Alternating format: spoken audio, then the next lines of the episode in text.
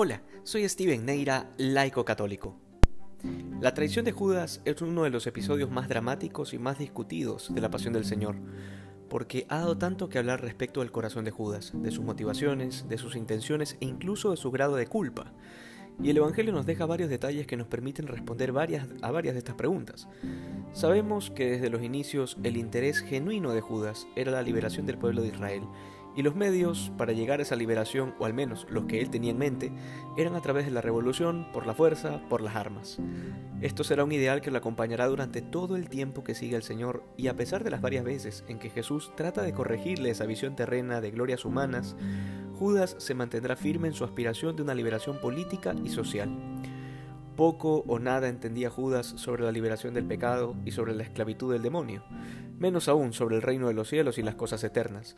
Por esta razón, cuando Jesús comienza a hablar abiertamente de su muerte en la cruz, Judas adopta una postura totalmente distante de la misión de Cristo, porque dado que solo es capaz de ver con ojos humanos, lo único que ve es el fracaso.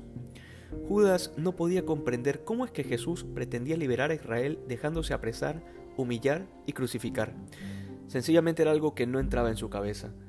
San Juan nos dice que durante la última cena Satanás entró en Judas, lo que nos deja claro que el acto de traicionar al Señor fue absolutamente diabólico. En qué grado y hasta qué punto el demonio había poseído a Judas lo desconocemos, pero nos queda claro que Judas libremente decidió ceder su voluntad y su libertad a los planes del demonio, lo que explica también el por qué su incapacidad para aceptar el perdón de Dios después de haber cometido su crimen, porque a diferencia de Pedro, que lo negó tres veces, Judas se negó a ser perdonado y cayendo en el hoyo profundo de la desesperanza, creyendo que su pecado era más grande que la misericordia de Dios, decidió quitarse la vida.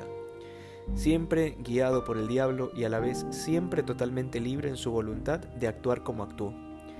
Esto nos permite comprender también que nunca pecamos de manera obligada, que jamás vamos a sufrir una tentación que sea superior a nuestras fuerzas.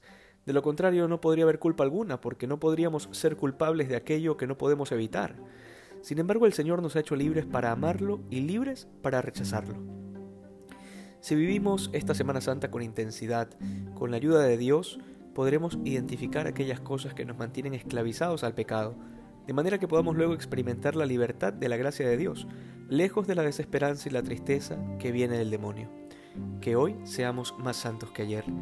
Dios te bendiga.